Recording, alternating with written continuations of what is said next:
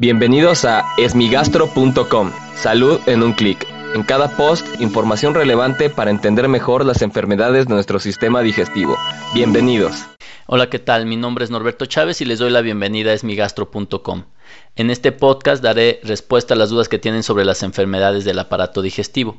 La pregunta de hoy la envió Patsy a la página de Facebook y la pregunta es la siguiente. Doctor, ¿le puedo dar a mi padre algo ya que siente un gran vacío en el estómago y tiene mucha ansiedad y miedo tras la muerte de mi madre? Le puedo dar fluoxetina. Es muy frecuente que después de algún episodio de gran estrés, como en este caso puede ser la pérdida de un ser querido, el paciente eh, refiera múltiples síntomas gastrointestinales. Aquí es muy difícil saber exactamente qué es lo que hay que hacer, o sea, es muy difícil si no tenemos una adecuada evaluación médica, es decir, lo primero que hay que hacer es evaluar al paciente, ya que asumir inmediatamente que sus síntomas son relacionados a depresión o algún duelo o algún problema psicológico, eh, no es lo correcto. Lo primero es hacer una evaluación médica completa, no solo gastrointestinal, sino en general de todos los factores de riesgo que puede presentar la persona, el paciente.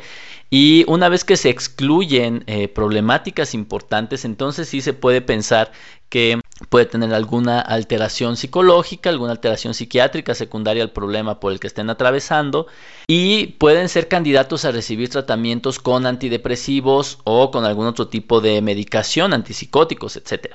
Sin embargo, se debe de eh, dar este tipo de tratamientos por personal eh, que tenga experiencia y que sea un profesional en el área, ni siquiera son los gastroenterólogos las personas que mejor podríamos hacer esto. Están los psiquiatras, obviamente, Dependiendo de la edad del paciente, también los geriatras podrían eh, participar en esto, los neurólogos, pero eh, no se recomienda la automedicación con antidepresivos porque a pesar de que ahora son muy eh, seguros, es un hecho que pueden tener efectos adversos y al no conocerlos pueden ser graves. Entonces eh, no recomiendo que las personas automediquen ningún tipo de antidepresivo, ningún tipo de sedante ni pastillas para dormir. No es que sean malos, es que requieren ser vigilados adecuadamente y recetados pues por alguien experto en el área con el objetivo de que obtengan el mayor de los beneficios y que los efectos adversos sean los menos posibles. Muchas gracias a Patsy por enviarnos esta pregunta. Si tienes alguna duda, te invito a que escuche los episodios previos.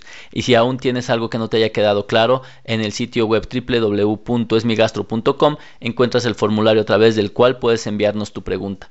Y te invito a que te suscribas al podcast directamente en iTunes buscando Esmigastro y nos dejes tus comentarios acerca del contenido que compartimos para ti.